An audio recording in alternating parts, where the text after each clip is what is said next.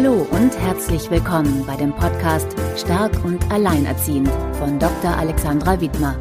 Hier geht es darum, was du selbst trotz nicht einfacher äußerer Umstände als alleinerziehende Frau bzw. alleinerziehender Mann tun kannst, deinem Alltag leichter und zufriedener mit deinen Kindern zu gestalten.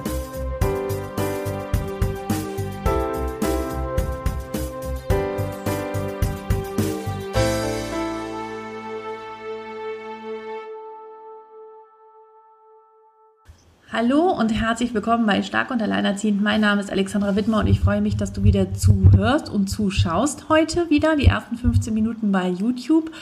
Heute freue ich mich über meinen nächsten Interviewgast und zwar ist das die Eva Wieners von Miriam und Eva unterwegs. Hallo und herzlich willkommen, schön, dass du da bist. Hallo, ja. schön, dass ich dabei sein darf. Ja, ich freue mich auch, weil Eva ist mit ihrer Tochter Miriam die auch einen YouTube-Kanal haben, da kommen wir noch später drauf. Ähm, auch alleinerziehend, aber sie lebt ein bisschen anders als die meisten von uns wahrscheinlich hier in Deutschland. Und zwar ist, äh, lebt, lebt ihr hauptsächlich in Nepal. Vielleicht kannst du ein bisschen was dazu erzählen, aber bevor du darauf kommst, kannst du erstmal was zu deiner Person sagen, was du machst, wie alt du bist und ja, ähm, womit du dir dein, äh, ja, dein Leben so bestreitest. Ähm, also mein Name ist Eva, ich bin ähm, 33 Jahre alt und habe eine siebenjährige Tochter, Miriam. Mhm. Und ähm, wir leben eben seit mittlerweile fast fünf Jahren, vor allem in Nepal. Und ähm, ich bin Geografin. Ich mhm. habe mein Diplom in Köln gemacht. Im achten Monat schwanger habe ich meine letzte Prüfung gemacht und bin im Prinzip mit Miriams Geburt fertig geworden mit meinem Diplom und mache zurzeit meine Doktorarbeit, ähm, auch in Geografie, aber an der Uni Hamburg an der Uni Hamburg, aber du bist dann in Nepal vor Ort und schreibst wahrscheinlich über Dinge, über geografische oder über was schreibst du da? Ähm, ich mache, also meine Doktorarbeit ähm, ist eine Fallstudie mhm. in, in, Nepal, deswegen muss, musste ich eben oder bin ich eben äh, viel Zeit da auch vor Ort. Und zwar geht es um eine ähm, etwas ähm, abstrakt, dann eine Methode aus der Aktionsforschung, um Entwicklungszusammenarbeit ähm, nachhaltiger zu machen. Also man hat ja oft das Problem, dass viele Projekte gestartet werden mit gutem Willen, die dann aber immer so im Sand verlaufen. Und ähm, ich habe eben eine, eine, Methode untersucht, die in Europa entwickelt wurde, um Projekte inklusiver zu machen, also um mehr Leute einzubeziehen und um den Erfolg nachhaltiger zu machen. Das wurde in Europa entwickelt und ich habe eine Fallstudie gemacht, um zu gucken, ob das in Nepal anwendbar ist. Und eben Zusammenarbeit mit den äh, Landwirten, mit der Landwirtegruppe und deswegen war ich dann eben die ersten drei Jahre dort vor Ort, ähm, um meine äh, Datenerhebung zu machen. Spannend. Und hast du diese Entscheidung getroffen, also nach Nepal zu gehen und dort zu leben, schon vor der Geburt von Miriam oder kam das damit oder wie, wie war diese Zeit? Wie hat sich das entwickelt? Ähm, nee, also die Entscheidung habe ich vor der Geburt nicht getroffen. Mhm. Also ich war schon immer viel im Ausland. Ich habe nach dem Abitur zwei Jahre in Ecuador gearbeitet, mhm. ähm, meine Diplomarbeit in Ecuador geschrieben und eben vor Ort Daten gesammelt und habe ein Jahr in Spanien studiert während des Studiums. Also ich war immer sehr, sehr viel unterwegs. Mhm. Ähm, mit Miriams Geburt habe ich aber eigentlich gedacht, so jetzt war es das erstmal, jetzt mhm. ähm, lass ich nieder und ähm, versuche unser Leben in Deutschland eben äh, schön zu gestalten. Nur ähm, stellte sich das eben als sehr schwierig dar. Also es hat dann alles nicht so geklappt, wie ich wollte und gehofft hatte. Ich habe ein Jahr zu Hause auch geplant, habe mhm. aber eben sechs Monaten ähm, angefangen, mich zu bewerben, bei, ähm, vor allem bei Unis, weil ich eben dann schon dachte, okay, mit Kind. Ähm, und dann eben nach einem Jahr alleine, Uni klingt ganz gut, da sind auch eine Kita angeschlossen, das ähm, passt häufig. Es hat aber ähm, nirgendwo geklappt. Also ich habe mich auf über 50 Stellen beworben, auch dann breit, überall in Deutschland, egal, also solange das Thema interessant klang, ähm, habe ich mich auf alles beworben und ich bin nicht ein einziges Mal eingeladen worden zu einem Gespräch. Glaubst du, das lag am Fach oder lag es daran, dass du noch ein Kind dabei hattest? Ich glaube, es ist beides. Also es ist in der Wissenschaft ist es schwierig, hm. ähm, finden und viele der Promotionsstellen werden intern vergeben und müssen dann aber nochmal offiziell ausgeschrieben werden, sodass viele Stellen auf dem Markt sind, die eigentlich gar nicht auf dem Markt sind. Mhm. Ähm, also es ist ein großes Problem in der Wissenschaft, ähm, auch vor allem in der Geografie, da irgendwas zu bekommen. Es kommt aber noch dazu, äh, denke ich mal, dass ich ähm, zu dem Zeitpunkt, also vor sieben Jahren, da hatte sich das zwar gerade geändert, ich habe es aber nicht mitbekommen, dass ich mein Kind gar nicht hätte in den Lebenslauf schreiben müssen. Ähm, das wusste ich aber zu dem Zeitpunkt noch nicht und deswegen habe ich es mal mit reingeschrieben. Und okay. ich vermute stark, dass das ähm, ein Grund mit war, weil ich in dem, also die einzige Einladung, die ich bekommen habe, war in einem anonymen Verfahren. Ähm, mhm. wo ich das, die einzige Bewerbung, wo ich nicht reingeschrieben habe, dass ich ein Kind, da bin ich dann direkt eingeladen worden. Und das ähm, macht einen dann ja äh, skeptisch, ob das andere alles so ganz ähm, objektiv war. Das ist schon wieder bezeichnend. Mann, ja. Mann, ja. Aber gut, und dann, wie alt war Miriam dann, als ihr nach Nepal gegangen seid? Ähm, sie war zweieinhalb.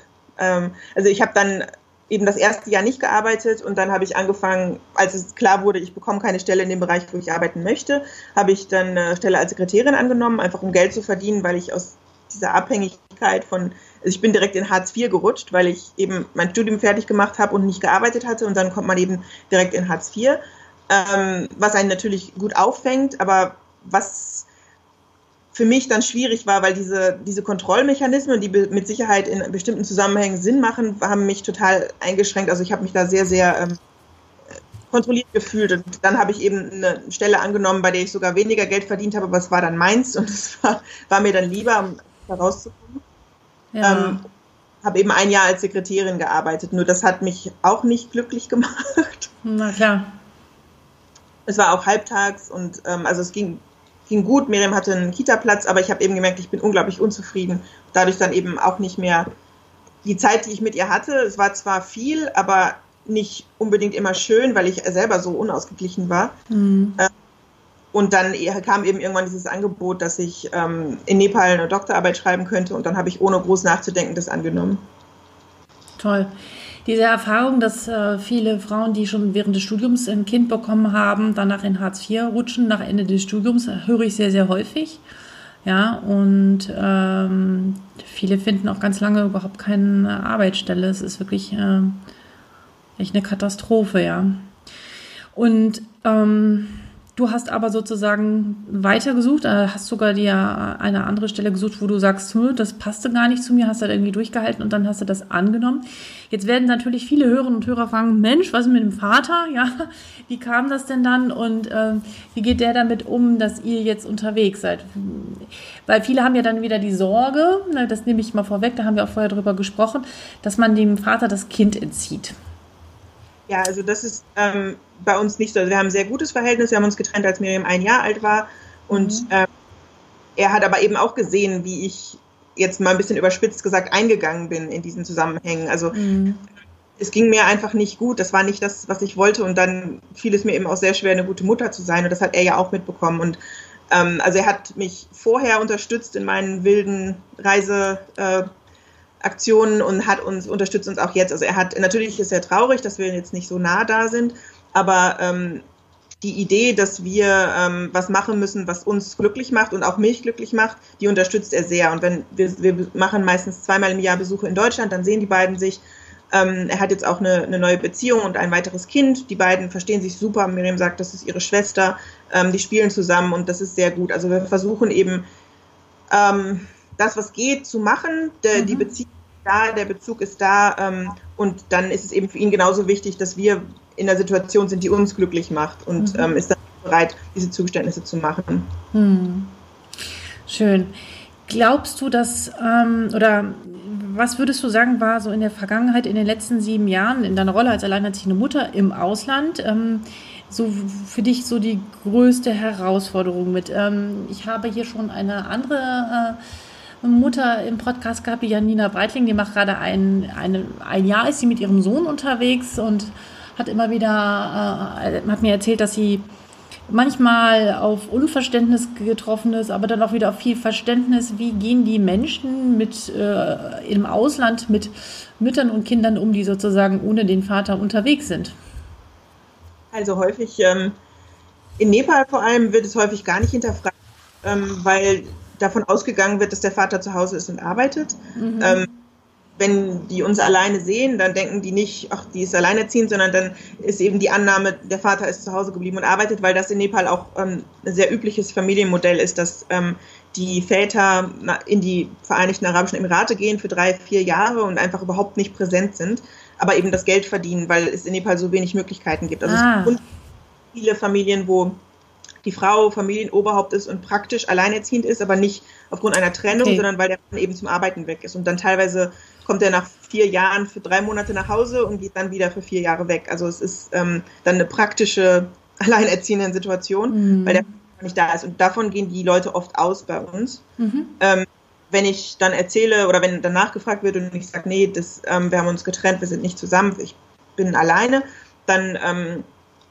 haben die meisten schon Verständnis dafür, aber es ist, wird dann schon ein bisschen, ähm, also es hat mir noch niemand gesagt, das ist falsch oder das ist nicht richtig, aber ähm, ich glaube, es ist für die meisten kein Modell, was sie sich vorstellen könnten. Mhm. Also da gibt es wenig Trennung, wenig Scheidung äh, in der in Nepal. Ähm, nicht so viel mhm. und äh, das Modell von Beziehung ist eben noch ein bisschen ein anderes. Also natürlich gibt es mittlerweile auch Liebesheiraten, aber es gibt immer noch viele Heiraten, die, Hochzeiten, die einfach ähm, organisiert sind, in Anführungsstrichen. Ah.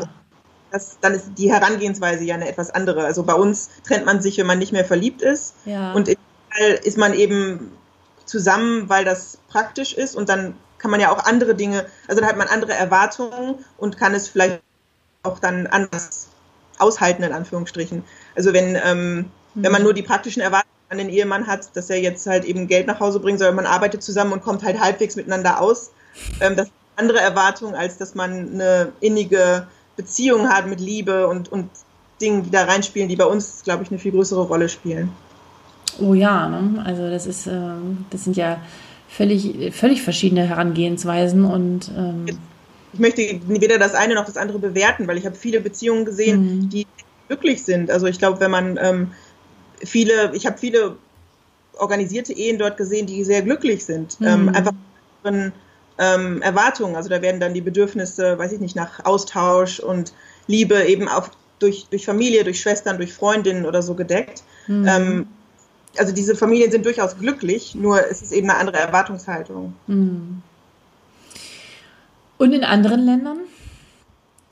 Ähm, also in Südamerika zum Beispiel ist es relativ häufig, glaube ich, dass Mütter alleinerziehend sind, weil ähm, warum weiß ich jetzt auch nicht, kann ich mir kein Urteil erlauben, aber ähm, ich glaube, es ist, kommt häufig vor, dass Frauen sich trennen, es kommt häufiger vor, dass Männer, Männer sich trennen und diese Situation, dass eine Frau alleine ist, ist eben, oder dass eine Scheidung vorkommt, ähm, passiert häufig oder eben, dass überhaupt keine Hochzeit da war am Anfang.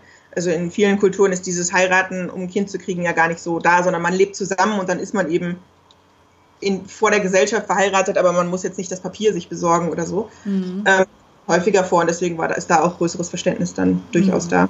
Mhm. Es ist so, dass es für mich, Entschuldigung. Ja, nee, sag, sprich. Ähm, dass, es, dass ich als Ausländerin zum Beispiel in Nepal ähm, vollkommen frei damit umgehen kann, aber eine nepalische Frau, die alleinerziehend ist, das ist ähm, sehr, sehr schwierig. Also das ist eine ganz, ganz andere Geschichte. Da bin ich einfach Alien in der Kultur und deswegen ist es in Ordnung, aber für die Frauen dort ähm, ist das schon ein sehr, sehr großes Stigma. Mhm. Noch mehr als hier. Hm? Ja, also da gibt es eben zum Beispiel ähm, Regelungen, dass man überhaupt keine Papiere für sein Kind bekommen kann, wenn der Vater ähm, nicht bekannt ist oder wenn die Papiere des Vaters nicht eingereicht werden können. Und dann ähm, man kann man keinen Pass beantragen zum Beispiel oder gar keinen Personalausweis. Also es gibt viele Fälle, wo es gibt auch Fälle, wo zum Beispiel der Vater verstorben ist und keine Papiere hatte. Ja. Und dann kann dann ist das Kind wie nicht existent. Das wird nicht ähm, registriert, da kann man nichts machen. Oder es gibt eben Fälle von Vergewaltigungen, wo die Kinder keine Papiere bekommen können, weil man nicht im Namen der Mutter einen Pass bekommen kann. Das wird jetzt gerade geändert in der Verfassung. Es ist aber ein unglaublicher Spießrutenlauf. Und es gibt im Moment nämlich die Regelung, dass die Mutter ähm, einen Pass bekommen kann, wenn sie vor Gericht bezeugt, dass sie nicht weiß, wer der Vater ist. Was natürlich totaler Quatsch ist, weil es, man meistens weiß die Mutter ja genau, wer der Vater ist. Der Vater ist nur weggelaufen. Mhm. Muss dann darstellen, als hätte sie mit so vielen Männern Kontakt gehabt, dass sie nicht weiß, wer der Vater ist. Und das ist in Nepal äh, sehr schwierig. Also das macht kaum eine Frau. Es gibt ganz, ganz, ganz wenige, wirklich, ich glaube, in einstelligen Bereich Frauen, die im in ihrem Namen Pässe für ihre Kinder bekommen haben. Und das ist eine ganz andere Dimension von Problemen, wenn man sein ja. Kind nicht wenn der Vater dazu nicht da ist. Und Väter, die sozusagen äh, sagen, die, dass sie die Erziehung oder dass sie eine Art, so was hier jetzt immer wieder aufkommt, dieses Wechselmodell äh, oder überhaupt sich so beteiligen, gibt es wahrscheinlich auch gar nicht, ne? Ähm, also das Wechselmodell so in dem nicht. Nee. Es gibt den Fall, dass der Vater ähm, heiratet und die Kinder aus erster Ehe mitnimmt oder so.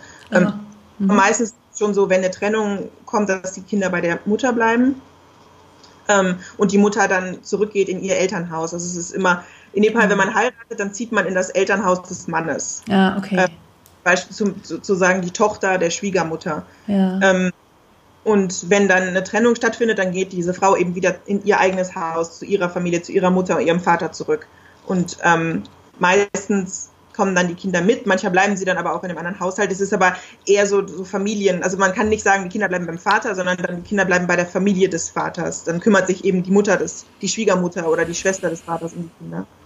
Da ist die Familie anscheinend noch viel, viel mehr immer vorhanden, als wie es jetzt hier in Deutschland ist, ne? wo viele einfach äh, in Großstädten leben oder gar nicht da mehr wohnen, wo die Familie vorhanden ist. Und dieser Halt ist da anscheinend ja noch viel größer, oder? Ja. Als hier, ja. Und drei Generationen in einem Haus, mhm. ähm, das ist üblich. Ähm, mhm. Manchmal mhm. der Zusammenhalt ist viel größer. Ja. Was war für dich die größte Herausforderung in dieser ganzen Zeit sozusagen gewesen in den letzten sieben Jahren?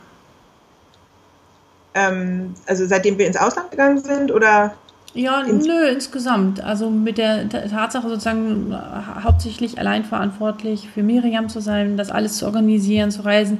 Ich finde dich unheimlich mutig und äh, ich denke dann immer, mein Wahnsinn, was sie sich zutraut und äh, manche trauen sich noch nicht mal 200 Meter, 200 Kilometer mit dem Auto mit dem Kind alleine wohin zu fahren, ja. Und ähm, du bist da völlig in meinen Augen sehr unerschrocken, hast viel gesehen. Ähm, äh, fühlt sich da auf der Welt zu Hause so, du bist für mich eine Weltbürgerin, ja.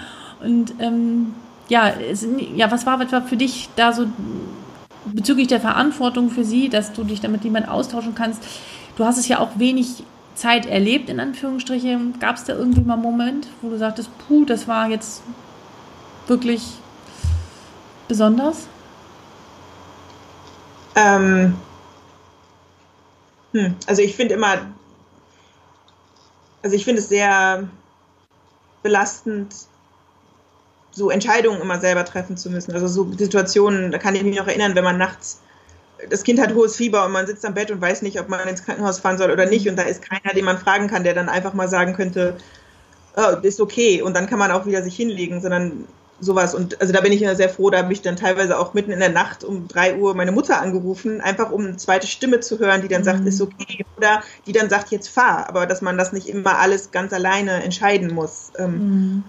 Dann gibt es aber natürlich jetzt auch die Entscheidungen, die dann nicht so ähm, ganz ähm, eilig sind, wie welche Schule, ist das Verhalten jetzt noch in Ordnung, muss ich einschreiten oder so, die ähm, jetzt nicht so ganz ad hoc wie eine Krankheit entschieden werden müssen, aber trotzdem, wo es ähm, einfach immer schön, schön ist oder schön wäre, da einen gleichberechtigten Partner da zu haben. Ähm, und das, find, das empfinde ich so als eines der schwierigsten Dinge, dass man immer ähm, alles alleine entscheiden muss und dann natürlich auch alleine mit der Verantwortung umgehen muss, dass man das jetzt so entschieden hat. Mhm. Und das, ähm, das ist für mich so die größte Herausforderung, glaube ich. Niemand sagen zu können, so, ah, du hast doch gesagt und äh, die Schuld sozusagen abzugeben und sondern. Ja, oder ähm, das dann gemeinsam zu tragen. Also ähm, mhm. ja, wenn ich eine Entscheidung treffe und die ist falsch, dann beeinflusst das ja oft auch zum Beispiel, also meine Mutter spielt eine sehr große Rolle in unserem Leben, ähm, mhm. dann beeinflusst sie das auch, aber sie hat die Entscheidung nicht mitgetroffen. Mhm. Ähm, solche Dinge. Also es ist ähm, ja, dass man es einfach teilen kann und dann einfach so einen kleinen Teil nochmal abgeben könnte. Hm. Wenn du so in Nepal bist oder du, du hast ja auch einen tollen Instagram-Kanal, du postest auch da mal wieder tolle Fotos und auch tolle Naturbilder, denen ich immer sehr gerne folge. Nepal ist ziemlich kalt, oder? Ähm, Im Winter, ja. Manchmal denke ich so, boah, da muss es richtig kühl sein, ja. Hm. Ähm, ja, also Nepal ist ähm, sehr abwechslungsreich. Wir leben in den sogenannten äh, Mid-Hills, also die mhm. nennen das noch Hügel. Das ist aber schon 1800 Meter hoch, also ähm, in Europa wären das keine Hügel mehr. Ähm, und im Winter wird es da schon so um die Null und dann ist es teilweise im Haus auch durchgängig 10, 12 Grad. Ähm, also die, die, die Temperaturen sind gar nicht so kalt, da wird es in Deutschland durchaus kälter, aber dadurch, dass keine Heizung da ist und keine isolierten Fenster, ist es eben drinnen genauso kalt wie draußen. Das ist dann manchmal schwierig. Mhm. Wenn du ähm, jetzt sozusagen, wenn du im Ausland bist oder, oder du, du bist ja, du schreibst auch viele, für viele Zeitschriften, ne? dadurch finanzierst du dich ja, ne? bist Journalistin. Und, oder? Habe ich richtig jetzt so gesagt? Ja. Genau. Also ich bin Weil, Journalistin. Ja? Ich schreibe für ähm, verschiedene Magazine und ähm, das ist so unsere Haupteinkommensquelle. Genau, das würden fragen sicherlich sich jetzt auch gerade ganz viele, wie macht sie das so überhaupt, ja? Ähm, und ähm, wenn du dann sozusagen aus dem Ausland äh, nach Deutschland guckst und du siehst ja auch deutsche Medien sicherlich auch, ne, oder liest Artikel, wie empfindest du das dann besonders bezogen auf die alleinerziehenden Eltern? Äh, was geht dir dabei durch den Kopf? Du hast ja auch mir gerade einen tollen Artikel gezeigt, den du geschrieben hast, den ich gerne auch in diesem äh, Podcast in den Shownotes verlinken werde. Äh, aber da würden mich so deine Gedanken interessieren. Da haben wir auch am Anfang schon ein bisschen drüber gesprochen. Das finde ich mhm. ziemlich wichtig. Also ich ähm, finde, es ist immer so zwei, hat zwei Seiten. Also einerseits, wenn ich jetzt in, zum Beispiel mir Nepal angucke, äh, im Gegensatz dazu hat man in Deutschland eben unglaublich viele Möglichkeiten und es gibt viele Netze, äh, die einen auffangen, auch als Alleinerziehende oder als Alleinerziehender, ähm, was, was natürlich schon mal super ist. Andererseits ähm, finde ich in Deutschland oft faszinierend, wie unglaublich realitätsfremd diese ganzen Angebote sind und wie, ähm, wie Politiker ernsthaft denken können, dass das hilft. Also, das, als hätten die überhaupt null, null Fähigkeit, sich in Leute reinzuversetzen, weil das sind ja Dinge, die, die auch für selbst für Familien unglaublich schwierig sind. Und ähm, ich habe mich, ich habe immer gedacht, es geht ja nicht ähm, all diese finanziellen Anreize, Elterngeld und so weiter. Es geht ja, ich glaube, es gibt kaum eine Familie, die sich zu Hause hinsetzt und denkt, oh, jetzt äh, kriegen wir jetzt ein Kind oder nicht, ach, da kriegen wir ein bisschen mehr Geld von der Regierung, ja, dann kriegen wir ein Kind, sondern es sind diese Grundeinstellungen, die in Deutschland oft so schwierig sind und wo man ähm, ständig als Eltern und dann eben als alleinerziehende Eltern dann oft noch mehr einfach vor den Kopf gestoßen wird und sich nicht willkommen fühlt. Und ich glaube, das ist das, was es in Deutschland schwierig macht und nicht nur ähm, Regeln und finanzielle Anreize und ich weiß nicht was. Ähm, was denkst du da ganz praktisch? Was fällt dir da ein? Zum Beispiel, also äh, an Regelungen Kita äh, finde ich immer wieder faszinierend, mhm. was äh, also ich kann gut verstehen, dass Erzie Erzieherinnen und Erzieher nicht so lange arbeiten können. Aber wenn ich doch von neun bis fünf arbeiten muss, was hilft mir denn dann eine Kita, die von neun bis fünf auf ist? Mhm. Also das ist ja einfach nicht zusammen. Ja. Und das sieht man ja auch als Mensch ohne Kind. Aber ja. das ähm, und, und diese fehlende Flexibilität, dass ähm, wenn ein Kind krank ist, also wie gesagt, ich, ich hatte ein Interview mal, wo mich dann ernsthaft ähm, die, äh, die, die, äh, die Dame da gefragt hat, wie wahrscheinlich es denn wäre, dass mein Kind mal krank wird. Ähm, wo, wo ich dann denke, haben die schon mein Kind gesehen oder sind das selber Menschen? Als Erwachsener wird man doch krank. Natürlich wird mein Kind mal krank.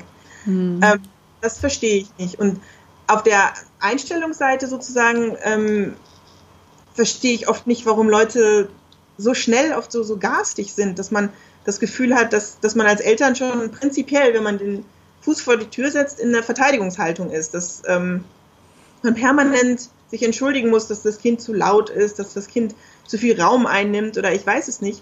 Ähm, oder man sollte sich nicht entschuldigen, aber man kommt oft in die Situation, wo man sich auf jeden Fall rechtfertigen muss. Und das finde ich viel belastender. Und das ist eben ähm, noch extremer, glaube ich, ähm, als Alleinerziehende, weil man dann immer direkt zu hören bekommt, die hat ihr Kind nicht im Griff oder so, weil mhm. die ist da Rolle oder ich weiß es nicht, ja. wo ich einfach, das ist ganz normal, dass ein Kind rumschreit. Ich glaube, das ist, das ist einfach, das ist das, was Kind ist. Ähm, also das Willkommen von Kindern oder diese Akzeptanz von Kindern oder das, also das ist im, ich denke jetzt gerade irgendwie an Dänemark oder sowas, ähm, finde ich schon einen großen Unterschied. Ne? Also dieses, ist völlig normal, dass Kinder da sind, ja.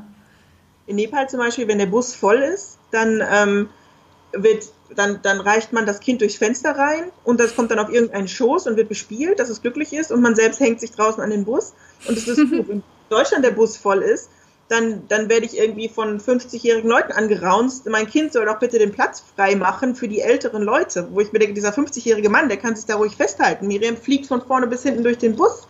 Aber es ist so dieses, ähm, man muss, äh, das Kind soll nicht im Weg sein, das Kind soll da keinen Platz einnehmen und so. Und wenn mhm. sie, wenn, oder wenn Miriam schreit, dann habe ich in Nepal sofort fünf Leute, die wir versuchen zu helfen. Mhm. Und in Deutschland sind alle Leute einen Schritt weg und mhm. ähm, ich habe noch Glück, wenn, wenn, jemand, wenn sich niemand beschwert, dass, dass das Kind zu laut sei oder so.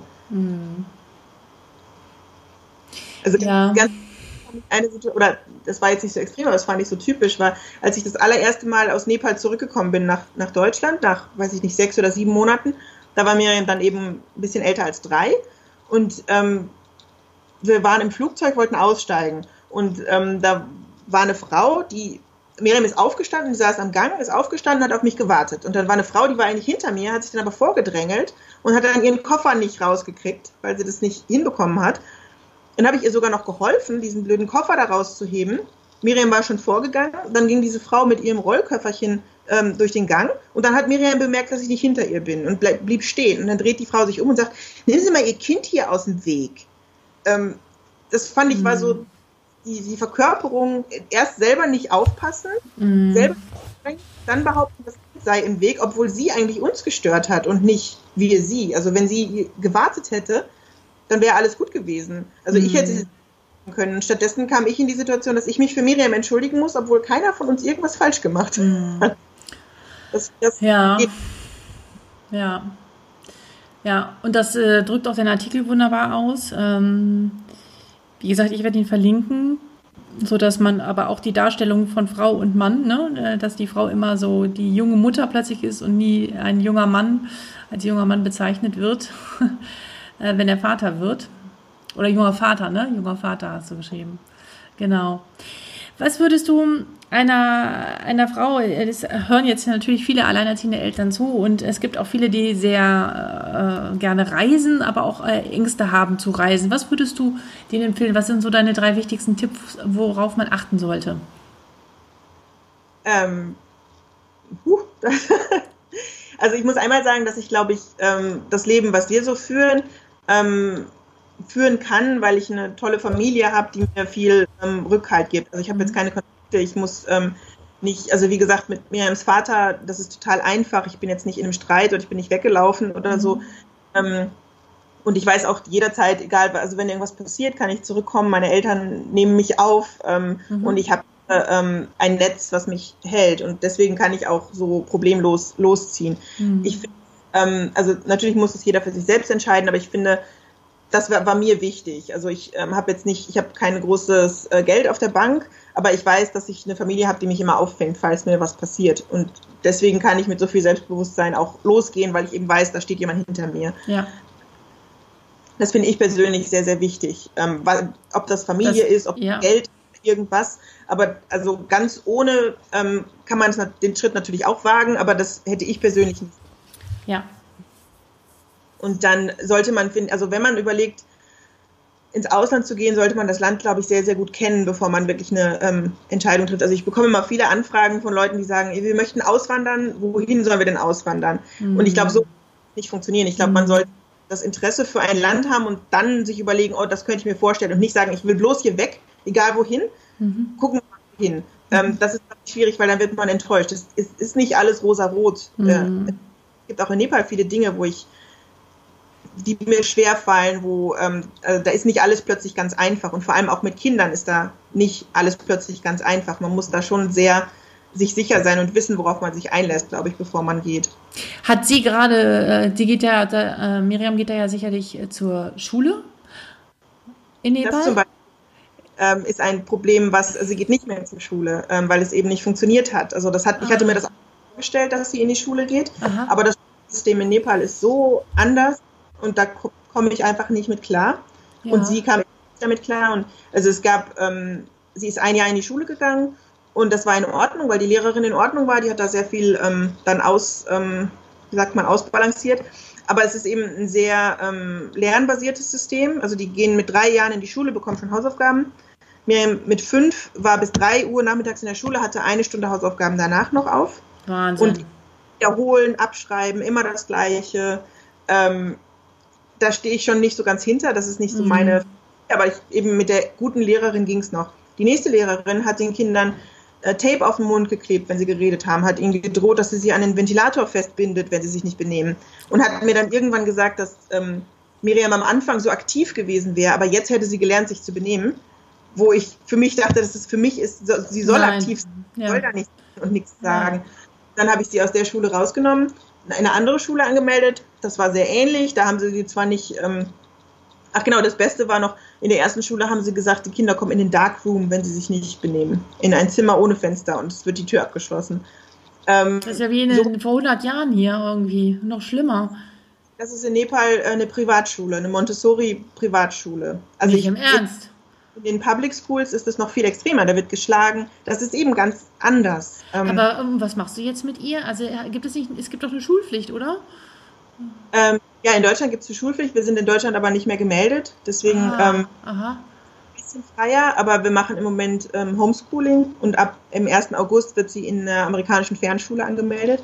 Weil wir eben auch so viel unterwegs sind, ist es sehr schwer, dass sie ähm, an einem Ort ist lang genug. Sie hat dann immer was verpasst, was ich mhm. eigentlich für Fünfjährige nicht so schlimm fand. Aber bei dem Curriculum, was die da versucht haben durchzupauken, ähm, aber das ist dann eben so was, natürlich können die dann alle Caterpillar und, äh, und Spider schreiben, aber wenn man dann den Satz umstellt, kann das schon wieder keiner, weil sie das Wort nicht verstehen, sondern nur gelernt haben, das abzuschreiben. Ähm, und wir machen jetzt eben Homeschooling und dann diese Fernschule, wo sie ähm, ein Curriculum von der Schule gestellt bekommt, das können wir in unserem Thema durcharbeiten. Und ähm, sie bekommt dann eben, äh, ist dann eben eingeschrieben in diese amerikanischen Schule. Das machen wir jetzt ab August. Das war aber eine riesen Herausforderung für mich, das erstmal rauszufinden.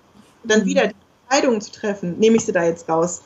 Dann hat man da ein Kind sitzen, was weint und sagt, ich gehe da nicht mehr hin mit sechs. Also ich finde, wenn ein 16-Jähriger sagt, okay, ich finde Schule blöd, ich will die Hausaufgaben nicht machen, dann kann man ruhig mal sagen, so Zähne, Zähne zusammenbeißen, du musst da jetzt durch. Aber wenn in der, noch nicht mal in, in der Vorschule das Kind schon sagt, das ist so schrecklich, ich will da nicht mehr hin, da ist ja dann mhm. irgendwas nicht. Aber zu dieser Entscheidung zu kommen, dann zu sagen, nee, so nicht, anders, andere Lösungen zu recherchieren, das war eben schwierig, diese Entscheidung zu treffen. Aber das ist auch was, womit man sich beschäftigen muss im Ausland. Das passiert. Das ist anders, als wir das kennen. Und Aber ganz ehrlich, wie schaffst du das? Also wenn ich mir vorstelle, also einfach rein kräftemäßig, also du musst sozusagen deinen Unterhalt verdienen, du musst ja auch arbeiten als Journalistin, plus dein Kind noch dazu an, also zu motivieren, wenn ich immer meine Töchter angucke, mit der einen Hausaufgaben mache, wir wir zerfleischen uns fast, ja. Und wenn ich ihr dann noch was beibringen sollte, oh mein Gott, also ich, äh, das, das, ich wäre völlig fertig. Also ich würde das einfach, ähm, also wie machst du das? Dann hast du sie ja, ja den ganzen Tag bei dir, ne? Genau. Ähm, das, ähm, ja, ist manchmal nicht so leicht. Also ich, wenn wir in Nepal sind und unseren Alltag haben, dann stehe ich immer um 4 Uhr auf und arbeite eben schon vier Stunden, bevor sie aufsteht und ähm, schreibe meine Texte und arbeite meine Sachen weg und versuche aber eben, also ich muss, wenn ich, wenn ich mich fokussieren kann, kann ich relativ schnell arbeiten. Also ich, das musste mal so, mhm. ich sage, mhm. kopieren und wenn ich es dann rund auf Papier bringe, das geht relativ schnell. Also wenn ich vier bis fünf Stunden am Tag arbeiten kann, dann habe ich mein ähm, Pensum sozusagen mhm. eigentlich erledigt.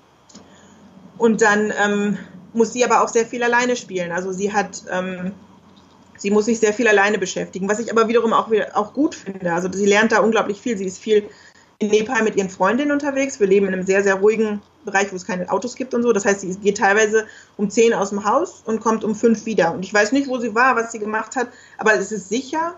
Und das finde ich ist eigentlich auch das Gute, weil da lernt sie dann auch.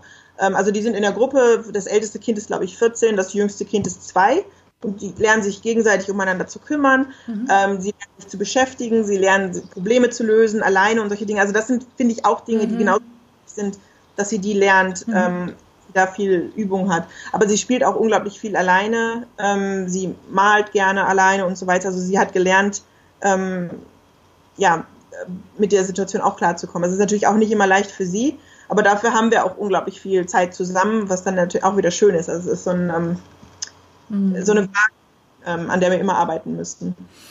Wie lange hast du geplant, noch da zu bleiben? Willst du also auf unbestimmte Zeit oder wie ist so dein ja. Plan? Ich ja. weiß es nicht. Gegeben, Langzeitpläne zu machen. Also ich mache mal maximal anderthalb Jahre, weil sonst ändert okay. sich sowieso. Ja? Okay. Ähm, wir wissen jetzt, also bis, bis nächstes Jahr sind wir auf jeden Fall noch da, aber wir sind eben auch viel unterwegs. Also im ähm, ähm, wir sind jetzt bis Ende des, ab, ab September, bis Ende des Jahres in Nepal und dann habe ich eine Konferenz für meine Doktorarbeit in Australien und dann machen wir wahrscheinlich einen Zwischenstopp in Thailand. Also wir sind weiterhin viel unterwegs, aber als Basis haben wir dann Nepal. Toll. Also ich bin echt schwer beeindruckt und ähm, ähm, ich muss zugeben, dass ich immer, okay, jetzt ist nochmal ein Unterschied, ob man mit einem Kind oder mit zwei Kindern reist. Ich ähm, also ich finde schon extrem mutig, aber das hat auch was, was mit Erfahrung zu tun und wenn man es immer wieder tut und ähm, dieses nicht wissen, wo ich hinkomme oder was mich erwartet. Also für mich alleine habe ich da überhaupt kein Problem mit, aber mit meinem Kind zusammen oder meinen Kindern zusammen, wo ich überhaupt keinen Plan habe, was erwartet mich da, wie ist es da, da finde ich doch durchaus eine Herausforderung. Und deswegen ähm, Hut ab, aber du kennst es so, das ist für dich normal, du bist auf der Welt unterwegs und äh, finde ich sehr, sehr spannend. Ich muss auch sagen, also ich mache das auch nur in dem Rahmen, wo ich mir sicher merke, mhm. deswegen auch ganz viel wandern. Ähm, das ähm, finden viele Leute auch faszinierend. Also Miriam läuft 16, 20 Kilometer am Tag ohne Probleme. Die ist jetzt in Peru, haben wir so einen Hike gemacht bis auf 4800 Meter Höhe. Da ist sie über den Pass gelaufen. Ähm, das macht sie alles, aber das sind alles Dinge, wo ich erstmal kenne ich sie sehr gut. Also dadurch, dass wir auch so viel so eng sind, weiß ich ganz genau, was sie kann und was nicht und weiß dann auch, wo ich sie nochmal schubsen kann und wo ich dann einfach sagen muss, okay, das geht nicht.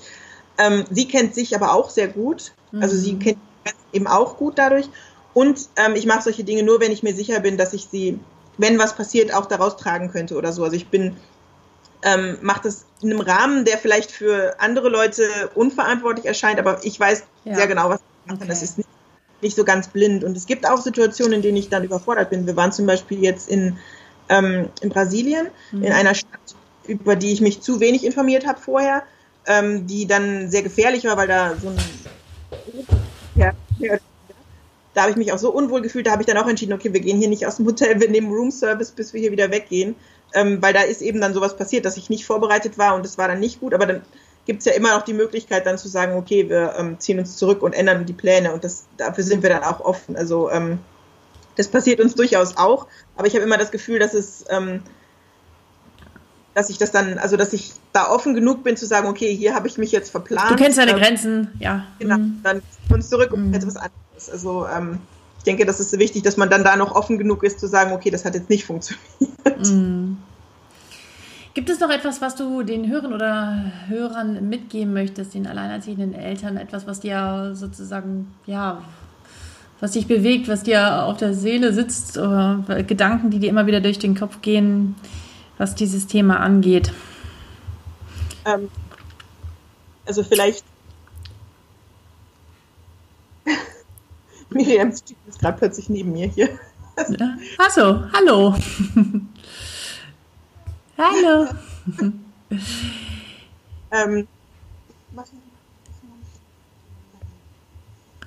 ähm, vielleicht, äh, also was wichtig war für mich zu lernen, ist eben, ähm, dann habe hab ich eben auch die ersten zwei Jahre viel geknackst, dass man natürlich darauf achten muss, was wichtig ist für sein Kind und was richtig ist, aber dass man eben genauso gucken muss, was wichtig und richtig für einen selbst ja. ist. Ähm, also mir wird oft vorgeworfen oder viele Leute denken, ich bin egoistisch und ziehe mein Kind durch die Welt und so weiter. Ähm, das ist, also natürlich mache ich was, was mir Spaß macht und was gut ist für mich und was gut ist für meine Karriere. Mhm. Ähm, aber Miriam ist eben da sehr ähnlich. Also es gefällt ihr, sie kann sich da gut drauf einlassen.